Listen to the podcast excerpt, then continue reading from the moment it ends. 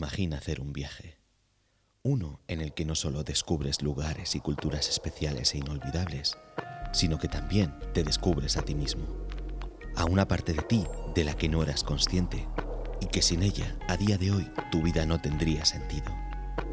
¿Qué se siente al convivir con la pobreza y el sufrimiento? ¿Serías capaz de hacer este viaje? En el podcast de hoy contamos parte de la historia de Santiago Sánchez, Pambo para los amigos, quien no solo nos hará partícipe de sus emociones y vivencias, sino que además nos mostrará cómo aprender a desaprender. Porque hoy hablamos de su historia.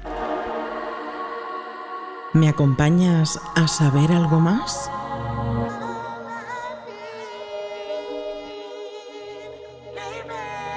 Te daremos las respuestas más ingeniosas y cautivadoras a las preguntas más interesantes.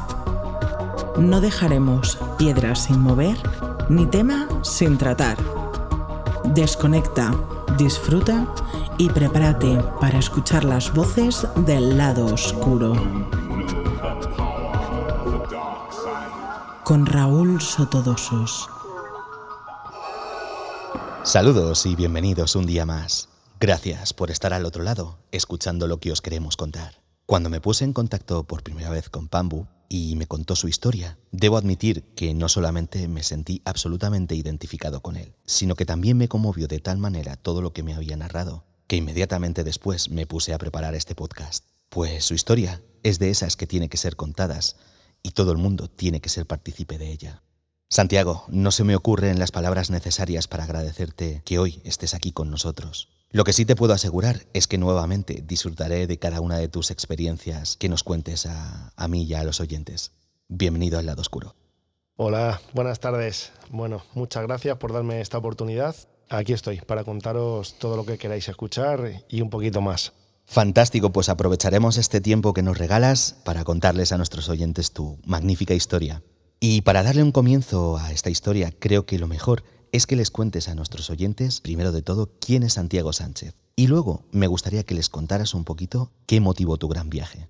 Bueno, pues soy un chaval joven de 40 años, nací en Alcalá de Henares y me crié en un pueblo de la Alcarria, en Guadalajara, en el cual pues disfruté de una infancia como cualquier chico de mi edad. Entonces, bueno, para no ir muy atrás, para empezar desde un pequeño principio, me ha gustado siempre mucho el fútbol, me ha gustado mucho el boxeo, me ha gustado viajar, pero de una manera pues común o normal. Entonces, en el año 2018 hice un viaje especial, por llamarlo de alguna manera. Viajé a Sudamérica, yo solo, y la idea era ir a un orfanato de voluntario. Quería regalar mi tiempo y mis ganas y mi energía ayudando a los demás. Y qué mejor manera que un orfanato. Estuve tres meses en Sudamérica, me crucé Argentina desde el norte hasta el sur con una mochila, durmiendo en casa de familias locales, en estaciones de bomberos, en gasolineras. Eso fue una aventura que despertó algo dentro de mí. Y la guinda del pastel fue cuando terminé mi viaje eh, haciendo el voluntariado en el orfanato en Río de Janeiro. Ahí vi cosas que me cambiaron, me cambiaron la forma de pensar y de ver la vida para siempre. En el orfanato había niños con 12 y 13 hermanos. El papá estaba muerto, la mamá les abandonó, venían a jugar al fútbol descalzos y aún así venían con una sonrisa. Todos los días hacíamos ejercicios, hacíamos mm, juegos. Yo a lo mejor le daba un caramelo a un niño y ese niño pues rápido miraba alrededor y si había un niño cerca se ponía a dar golpes al caramelo con una piedra para partirlo y poder compartir el caramelo con su amigo. A la tarde la merienda era pues era una banana y un vaso de jugo para cada dos. Había que compartir. Entonces, bueno, pues yo al ver todas esas cosas eh, empecé a sentir cosas dentro de mí que me, que me despertaron algo. ¿Qué es lo que pasa? Que cuando regresé a mi país, en el avión, en el viaje de vuelta, pues se puede decir que tuve un sueño. Soñé con algo, soñé con hacer algo grande. Cuando llegué a España, empecé a, recordar todo lo que había vivido y a darme cuenta que lo más importante en la vida no eran las cosas materiales. Era pues regalar tu tiempo, el amor, una sonrisa, todas esas cosas. Y he ahí el viaje que, que hice en bicicleta. Es de esa clase de cosas que literalmente te ocurren una vez en la vida, pero primero tienes que tener ese cambio, ¿no? Ese cambio mental que tan poca gente tiene y que a lo mejor haría falta que más gente tuviera. Y bueno, por supuesto, eso es algo que verdaderamente te hace una persona especial, porque no tanta gente decide regalar su tiempo a hacer algo tan bonito, la verdad. Como os contaba en la introducción de este podcast tan especial, cuando conocí a Pambu y me contaba un poco su historia, eh, la verdad me sentí tan abrumado que automáticamente quise hacer este podcast. Ante todo, y fuera parte de todo lo que supuso, me, me impactó el viaje, el viaje en sí. Una bicicleta y miles de kilómetros. Cuéntanos, Santiago, ¿cómo te dio por hacer esta locura? Bueno, viene un poco de mi viaje y de mi andadura en Sudamérica, en concreto en, un orfanato en las favelas de Río de Janeiro. Al regresar a España comencé con mi vida, con la monotonía, con mi trabajo. Yo sabía lo que iba a hacer cada día, cada semana y pues el fútbol me encanta y fue una pequeña excusa. Nos invitaron a jugar la Supercopa de España en Arabia Saudí y algo dentro de mí me dijo, tienes que ir de una manera y de una forma especial. Se me vino a la cabeza en bicicleta. ¿Por qué? Me lo pregunté muchas veces. La respuesta era ¿por qué no? Cuando decidí dar el paso y contarlo a mis amigos y a mi gente cercana, todos me decían que estaba loco, que a dónde iba a ir yo solo, en bicicleta. Arabia Saudí, que muchos no sabían ni dónde estaba. Casi ni yo. Entonces, bueno, di el paso, empecé a preparar todo por circunstancias de la vida, se enteró un chico que lleva los deportes 4, que se llama Nico Abad, me llamó y me dijo, oye, vente y cuenta la historia porque me parece fascinante. Me fui a la televisión, me vieron un montón de personas aquí en España y cuando terminó el, programa le dije, Nico, no tengo la bicicleta. Empezamos a reírnos todos y me dijo, pero bueno, si has dicho que te vas en bicicleta. Era como una pequeña cadena de favores. Al día siguiente se enteró un cantante que se llama Dani Martín, amigo de un amigo, me llamó y me dijo, oye, me he enterado de tu historia, cuenta con todo mi apoyo. Me compró la bicicleta, vino a un orfanato a regalar también su tiempo y sus canciones a cantar para los niños y desde ese día sabía que tenía que hacerlo. Entonces el día 15 de septiembre del año 2019 empecé a dar pedales y a pedalear en busca de mi sueño, en busca de una ilusión, de regalar mi tiempo, de regalar mi sonrisa, mis ganas, mi alegría, todo. Era como una bola de nieve bajando una montaña no podía frenarme. Yo tenía energía para mover un avión con la mente. Era pedalear, sumar kilómetros, sumar experiencias. Yo mi viaje nunca lo he medido en kilómetros. Yo lo lejos que he llegado lo he medido en los corazones a los que he llegado, las familias a las que he conocido, las sonrisas, en fin, así lo mido yo el viaje. Claro, es cierto, no lo mides en kilómetros, pero no hay que olvidar que fueron más de 10.000, 10.000 kilómetros. Yo creo que mucha gente no ha recorrido eso en su vida, para empezar, y tú te lo hiciste solamente en un viaje. Imagino, Pambu, que tuvo que ser todo un crisol de sensaciones, ¿no? Como nos estabas comentando, y de experiencias. Pasar por, por tantos países y ver tantas culturas, ¿no? Hacer una colección de sonrisas y una colección de experiencias que seguramente se te han grabado a, a fuego para el resto de tu vida. Me gustaría que nos contaras un poco las etapas de tu viaje. ¿Qué países visitaste? ¿Qué sensaciones viviste? Al principio sí que tenía que medirlo en kilómetros. El viaje de ida eran unos 6.600 kilómetros y en principio iba a terminar ahí el viaje. Lo que pasa es que como me dio tanto y me aportó tanto el viaje, decidí volverme a mi país en bicicleta y entonces la suma de kilómetros fue, fue bastante grande. Pero lo que más me impactó, lo que más me llenó, lo que más me sorprendió fue cómo la curiosidad me llevó tan lejos. Yo miraba una curva y cuando llegaba decía, tengo que ver lo que hay después de la otra curva. Cuando llegaba una montaña siempre había una cuesta abajo, toda la cuesta arriba, la satisfacción de bajar. Pasé por muchos países, en total fueron 13.000 kilómetros, 25 países con sus diferentes culturas, con sus diferentes idiomas, con su diferente moneda, gastronomía, totalmente todo diferente. Yo mi teléfono lo usaba para, para, aprender cómo se decía hola o gracias en otro idioma. Y era muchas veces lo que me abría las puertas. La sonrisa, los ojos. Decir marhaba, que es hola, o gracias en otro idioma. La gente se ríe. Oh, señalan, ¿vienes en bicicleta desde España? Y les decía sí. Es un poco como demostrar que las barreras y las fronteras más grandes están dentro de la mente. A medida que iba pasando países, yo solía comprar la bandera de su país y la iba colgando en mi bicicleta tengo experiencias muy bonitas en todos los países, desde el más pequeño hasta el más grande, desde el que más miedo te puede dar, como un nombre Jordania, Palestina. Experiencias muy bonitas como por ejemplo cruzar todos los Balcanes, la zona de la costa de Croacia, en Bulgaria pues me ofrecía quedarme en casa de una abuelita, tengo buenos recuerdos, la ayudé a arreglar el baño, hicimos como un pequeño trueque, yo le, le cortaba leña y ella me dejaba dormir en su casa. A medida que se iban acercando los países, entre comillas, peligrosos, yo crucé toda Turquía. Antes de entrar en Turquía me llegó un mensaje de un amigo, que por cierto no tiene pasaporte, no ha viajado nunca, y me dijo, oye, ten cuidado al entrar en Turquía. Yo me quedé pensando, ¿no? Esos, esos miedos, ¿no? Y yo dije, ¿por qué será? Pues hay una anécdota muy, muy bonita y es que estuve 10 días sin usar la tienda de campaña.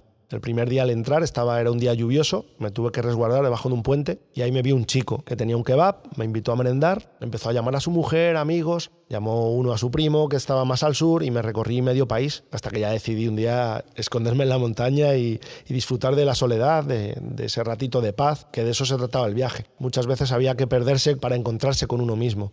En Turquía yo tenía pensado dos opciones, o bajar por Siria, el Líbano o por el norte en Irán.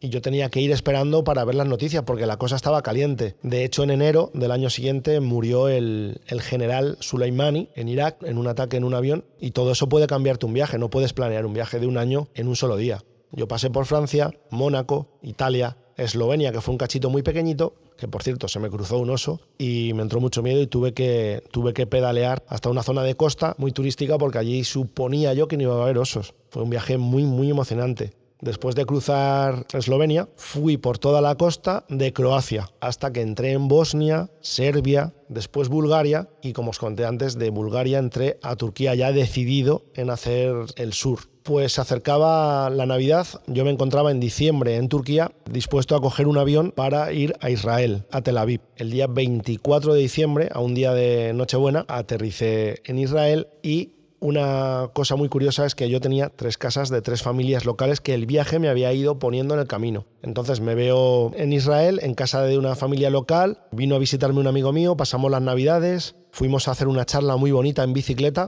era en el pueblo palestino, en Ramallah, en la capital, consistía en decir que ha venido un chico español en bicicleta y era una charla en una casa de una familia local entre israelíes y palestinos, con todo lo que conlleva, que están en reguerra, que se están matando y fue una cosa bastante, bastante bonita. Me hicieron un cartel de bienvenida, estuve hablando con los niños, uno de ellos en concreto me cogió del brazo, Santiago, me gusta mucho el fútbol, ¿me puedes llevar a España? Y yo le miré y le dije, claro que sí. Cuando terminó la charla, el papá salió afuera y me dijo que era imposible, que no tenían pasaporte, que no podría salir ese niño nunca de ahí. Me quedé un poco impactado. Seguí bajando hacia el sur, entré en Jordania por el estrecho de Aqaba y pronto iba a llegar el destino final porque desde la capital, desde Amán, es desde donde volé hasta, hasta el destino final. El paso por Jordania fue bastante bonito porque conocí, conocí unos lugares bastante recomendables. Si hay algún oyente que sea aventurero y se atreva, yo recomendaría un par de, un par de lugares muy bonitos. El desierto lunar en el pueblo de Wadi Rum, en Wadi Musa. Es un desierto lunar que pasé ahí el día 31 de diciembre, yo solo, y mi regalo fue despertarme a las 5 de la mañana a ver amanecer coger una bolsa y llenarla de plásticos y de residuos y, reciclarla. Ese fue mi, regalo y mi trueque al, al mundo, a la habitación aquí en la Tierra es mi alquiler.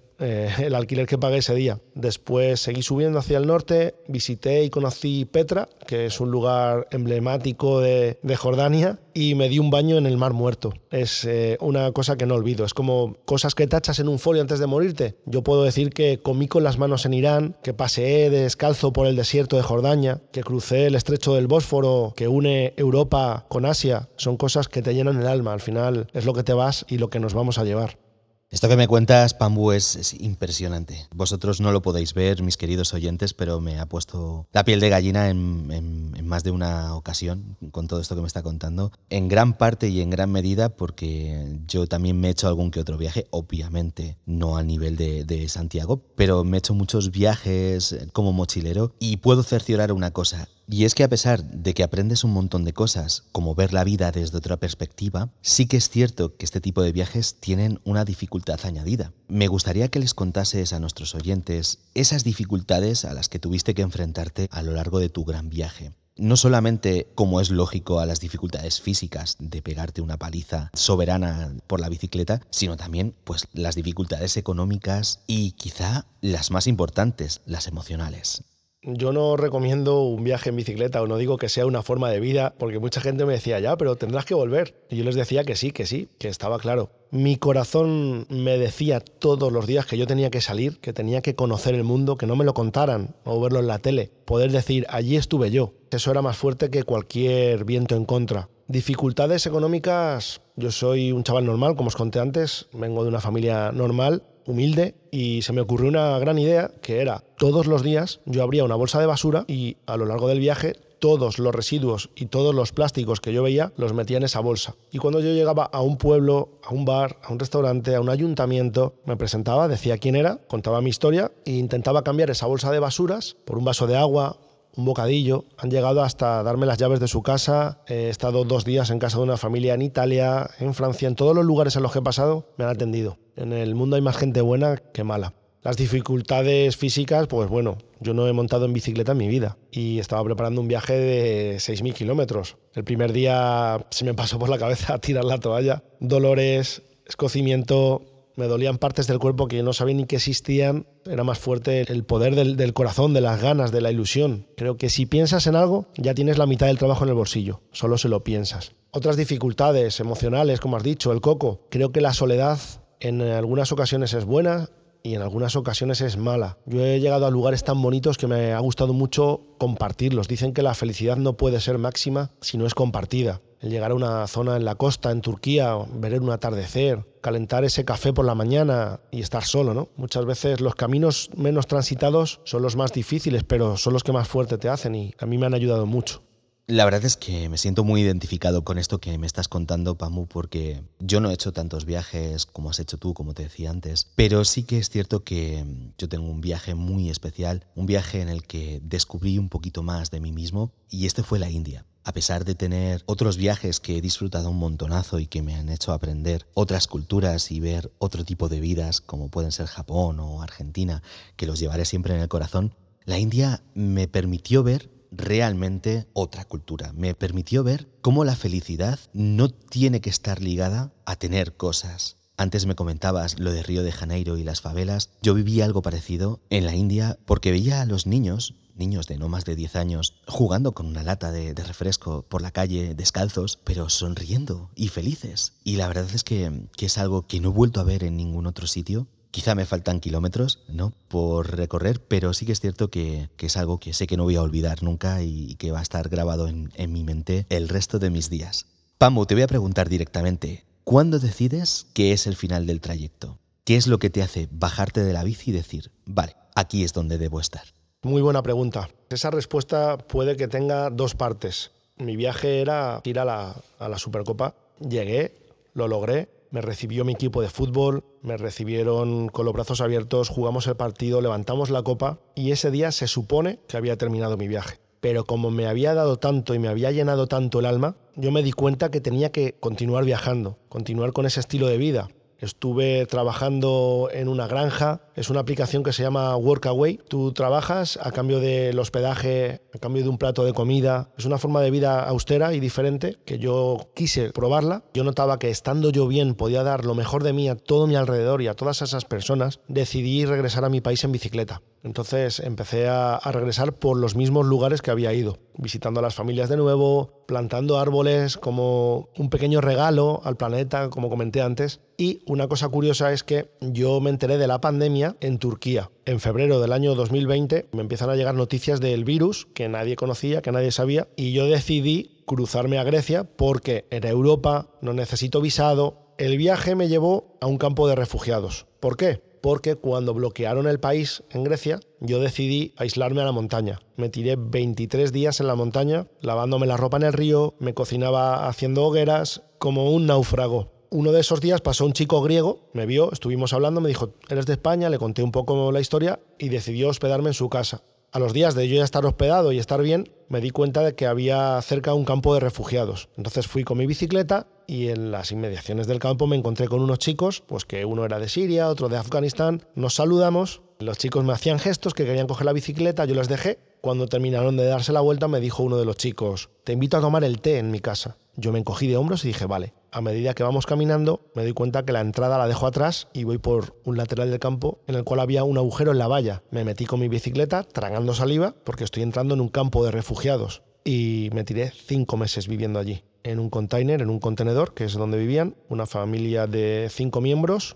El por qué no lo sé. Más bien sería por qué no. Estuve organizando torneos de fútbol, di clases de boxeo con material que me mandaban amigos desde España que tenían gimnasios y demás, ropa, material. Y al final estuve, como os digo, cinco meses viviendo una de las experiencias que me cambiaron. Pues ese fue mi antes y mi después. Ahí me di cuenta de que tengo tanto con tan poco No me hace falta tener y acumular cosas materiales para darme cuenta de que soy afortunado. De hecho, es una frase que me decían todos los días. Santiago, you are lucky because you born in Spain. Santiago, tú tienes suerte porque has nacido en España. Nadie elige dónde nacer, ni el color de piel, pero todos somos iguales. Si rascas, sale sangre. Y ellos tenían los mismos sentimientos, las mismas maneras de ver la vida. Lo que pasa es que tuvieron que huir de su país por el motivo que fuera y estaban viviendo en un campo de refugiados y estuve viviendo allí cinco meses.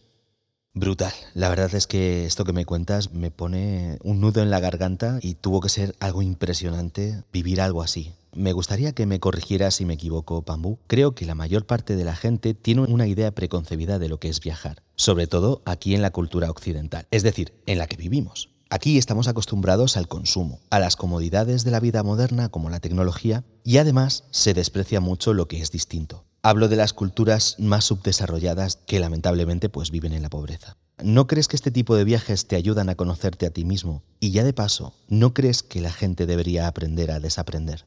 Bueno, hay una palabra que has dicho que no me gusta mucho y voy a decir el por qué un país pobre, una persona pobre. Creo que pobre no es el que no tiene dinero, pobre es el que no tiene valores. Pobre es un pueblo que no tiene respeto y no tiene educación, no el que no tiene dinero. El viajero conoce, el turista destruye. Puedes ir a ver la Torre Eiffel a un hotel y comer en un restaurante y puedes ir con una mochila a pasear por Jordania. No sé cuál es la diferencia. A mí me decían que estaba loco por irme yo solo en bicicleta, independientemente si fuera en bicicleta o si fuera haciendo autostop o si fuera andando, que es el siguiente viaje que voy a hacer. Yo les decía que loco es el que ve cómo pasa la vida delante suya y no hace nada, ni por él ni por los demás. Hay que avanzar y sumar sin pisar ni envidiar a nadie, porque cuando tú sacas el dedo y señalas a alguien, tres dedos de esa mano quedan señalándose a ti. Entonces tienes que mirarte tú, crecer y superarte sin pisar ni envidiar a nadie, porque creo que es lo que nos vamos a llevar, los momentos vividos. Y yo desaprendí el tener y acumular cosas materiales no me daba la felicidad.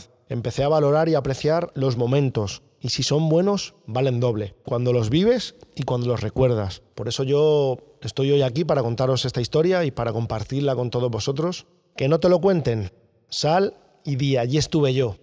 Qué bonito mensaje, Pambu. La verdad es que tiene tanto que aprender la gente, tiene tanto que aprender la sociedad. En fin, Sé que puede resultarte duro, pero me gustaría que les contaras a nuestros oyentes esta estancia en el campo de refugiados que nos has empezado a comentar antes. Me gustaría que les cuentes a las personas que conociste y sus historias. Esas historias que me contaste a mí que tanto me conmovieron, lo que quizás sea más importante, ¿qué es lo que te llevaste de allí?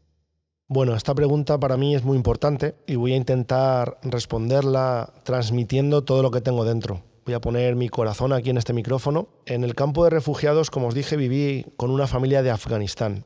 La mamá, la hermana mayor, la hermana pequeña, el hermano mayor y el hermano pequeño.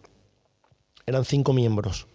Falta el papá, que lo mataron los talibanes mientras huían de su país en las montañas de Irán, y la hermana pequeña, que cruzando desde Turquía a Grecia en un bote, cayó al Mediterráneo y murió ahogada. Esa familia me dio la oportunidad de compartir mi tiempo con ellos. El regalo más grande que podía hacerles era mi tiempo, el convivir con ellos, el escuchar sus historias. Esa familia me enseñó mucho. A día de hoy tengo tatuado el nombre del niño pequeño en mi pierna, que se llama Sharon. A día de hoy creo que tiene 15 o 16 años, porque no saben qué día han nacido. Yo cuando le pregunté a la niña pequeña, que fue la primera que organicé el cumpleaños, la miré a los ojos y la dije, ¿qué años tienes? Y me miró y se encogió de hombros y dije, no sabe qué día ha nacido, no sabe qué día es su cumpleaños. En Afganistán no hay ni hospitales, a lo mejor da luz una señora en un pueblo, no, hay, no está ni asfaltado. Entonces me impactó mucho, todo eso me impactó mucho. Que no supieran el día que han nacido, que no supieran nada de su vida, a lo mejor ni cómo se llaman. Esa fue una, una de las cosas que me dejó marcado. La niña me decía, Santiago, aquí en Europa, ellos se centraban mucho en Europa, y me decían que aquí los aviones no tiraban bombas, en su país tiraban bombas. La niña me decía, Santiago, es que aquí vas a comprar el pan de pie. En mi país tienes que ir agachado porque hay balas. Son cosas que al estar viviendo allí y ser de España, que no lo he vivido de esta manera, pues te impresionan. El vecino de al lado del Congo, la mamá la secuestraron y la prendieron fuego en, una aldea. El chico sale despavorido de su país y, está en ese campo de refugiados, esperando a dar el paso a Europa que al final no es tan fácil, porque en todos los lugares hay que luchar y trabajar día tras día. Ellos tienen la esperanza y es lo que les mantiene con vida, la esperanza. Una de las cosas que también me llamó la atención era cuando yo organizaba torneos de fútbol. Un niño también de la misma edad, unos 13, 14 años, no tenía brazo. Y yo le, pregunté, me atreví a preguntarle, me dijo que, jugando en Afganistán eh, cogió una mina antipersonal y le explotó una bomba y se quedó, se quedó sin brazo. Y yo le decía que por qué sonreía todos los días, que hay gente que sin brazo. Y él me dijo que gracias a Dios, alhamdulillah, como dijo él, me queda un brazo. Y él ahí me enseñó una lección, me, me decía que él veía el vaso medio lleno todos los días. Ese mismo chico hizo que tuviéramos una anécdota bastante graciosa.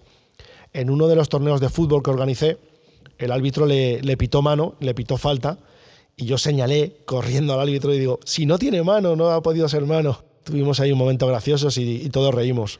Siendo de Afganistán, de Siria o del Congo, todos tienen sentimientos y pudimos mm, reírnos esa tarde.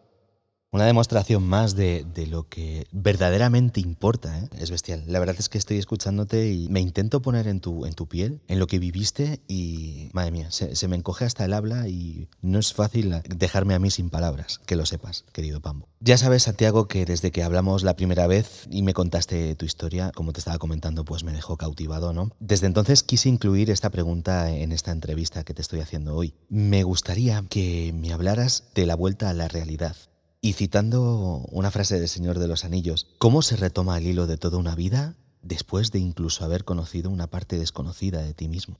Después de 15 meses de viaje, como os dije, 25 países con 25 culturas diferentes, 25 idiomas, yo estaba en el campo de refugiados y escuchaba árabe, persa, francés.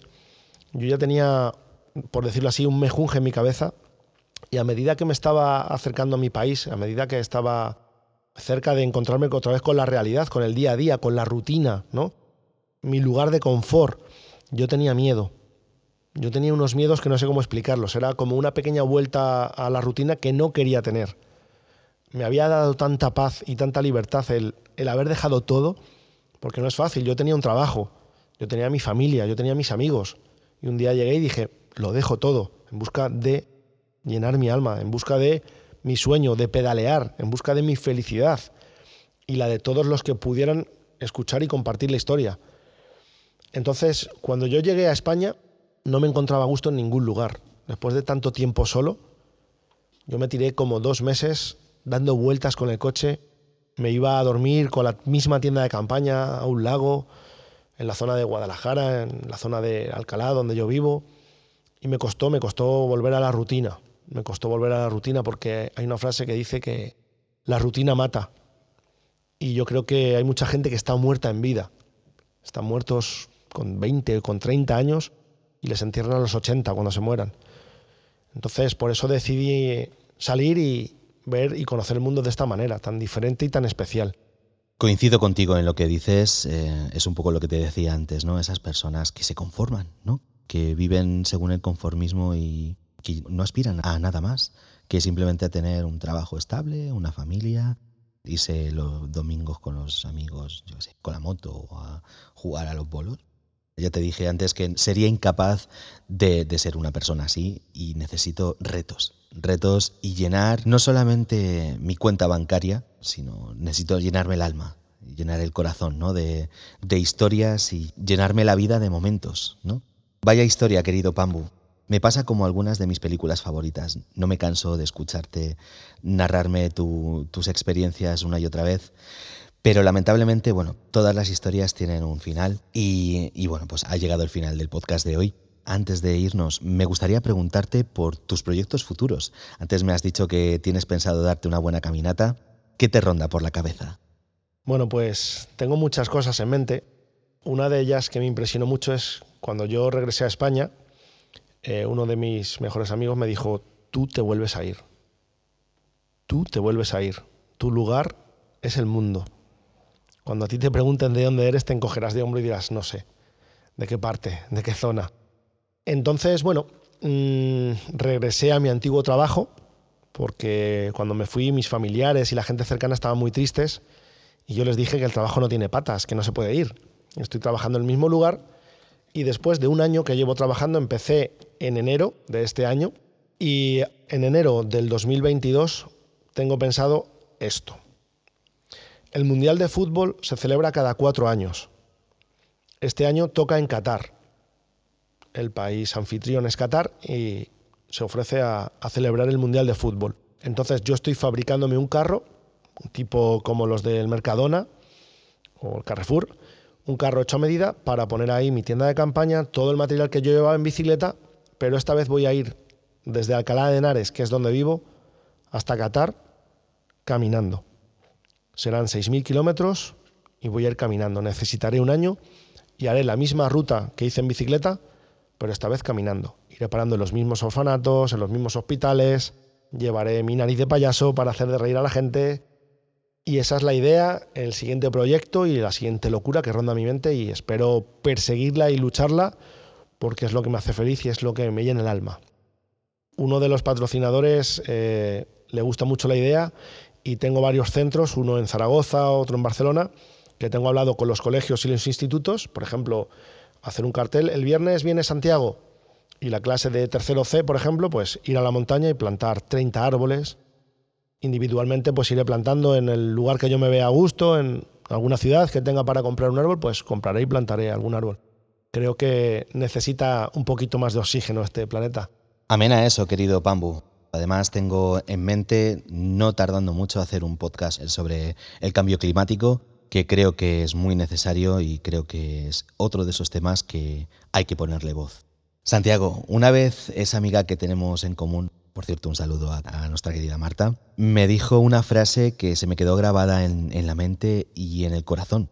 Y desde que empecé con este proyecto de las voces del lado oscuro, es como un mantra que, que me repito cada día. Me dijo, Raúl, estamos rodeados de grandes historias.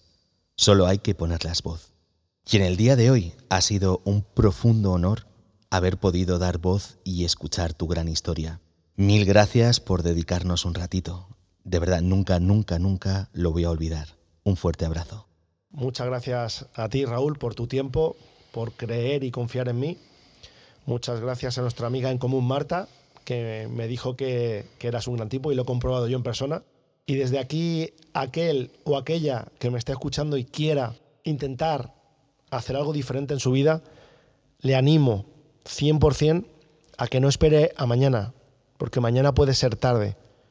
Yo pienso qué hubiera pasado si me hubiera quedado en mi trabajo y no hubiera hecho este viaje en bicicleta. Probablemente no estaría yo aquí, inspirando y motivando a otras personas a salir y a conocer el mundo. Cuando yo tenga 70 años y me mire al espejo, si es que llego a los 70, me gustará mirar atrás y decir qué lejos he llegado, qué de cosas he visto y he visitado ese es el pequeño mensaje que dejo aquí para todos vosotros. Un saludo y muchas gracias. Quedaros con esa preciosa reflexión de, nuestro querido Pambu. Y si no queréis perderos las próximas aventuras de, Santiago, podéis seguirle a través de Instagram como arroba Santiago barra baja Sánchez barra baja cogedor. Y a vosotros, que estáis ahí, gracias por hacer que esto sea posible. Un fuerte abrazo y hasta la próxima. No olvides pasarte por nuestras redes sociales, así como las de nuestros invitados. Si quieres darnos tu apoyo, lo puedes hacer a través de Patreon. Recibirás contenido exclusivo. Y si no quieres perderte ninguno de nuestros podcasts, suscríbete.